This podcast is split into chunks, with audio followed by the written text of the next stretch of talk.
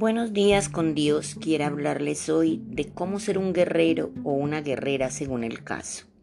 Desde el momento en que somos engendrados comienza nuestra lucha con el mundo, en el mundo y por nuestro mundo.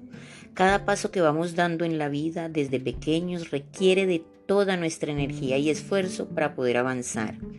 Nacer es difícil y sin embargo luchamos por nacer. Aprender a dar nuestros primeros pasos, aprender a convivir con nuestra familia, son retos que desde muy temprana edad tenemos que ir sorteando. Así nos vamos fortaleciendo poco a poco.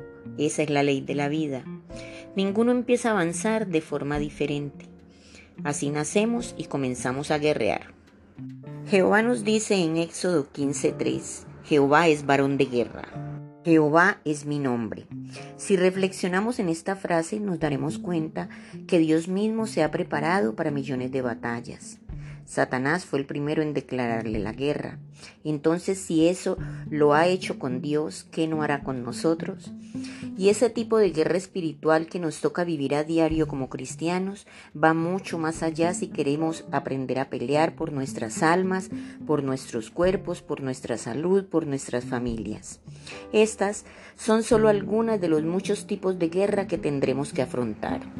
La vida misma en sí es un desafío grande.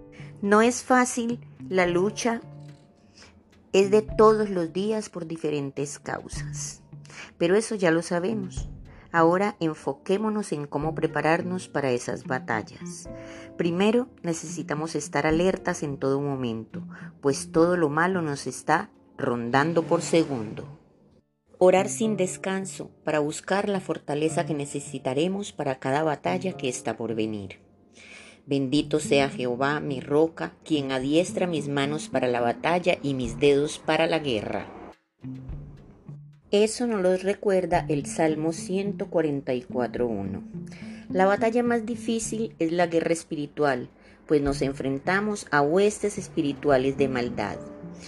Por eso la importancia de aprender a luchar con todas nuestras fuerzas, pues no son luchas contra sangre y carne, sino contra principados, potestades, gobernadores de las tinieblas. Efesios 6:12. Por eso debemos revestirnos con el escudo de la fe, orando al Espíritu Santo y velando en ello con perseverancia. Las otras luchas son entre nosotros, por el trabajo, por enfermedad, por los hijos, por nuestra relación. Y si observamos detenidamente, la vida en sí misma es una guerra diaria. Porque sí, porque no, porque tal vez. Y muchas veces nosotros mismos nos damos por vencidos sin empezar aún a pelear. El Salmo 55, 18 dice, Él redimirá en paz mi alma de la guerra contra mí pero a nosotros también nos toca colocar nuestro grano de arena si queremos avanzar a pesar de nuestras luchas y limitaciones. Hay otras peores que son las nuestras con nosotros mismos. Las guerras internas de cada ser humano son las primeras que debemos empezar a afrontar. La inconformidad con Dios, con la vida, con nuestros semejantes. Si no logramos paz y equilibrio en nuestra vida personal, ya estamos perdidos. Ya habremos perdido la pelea sin siquiera comenzar.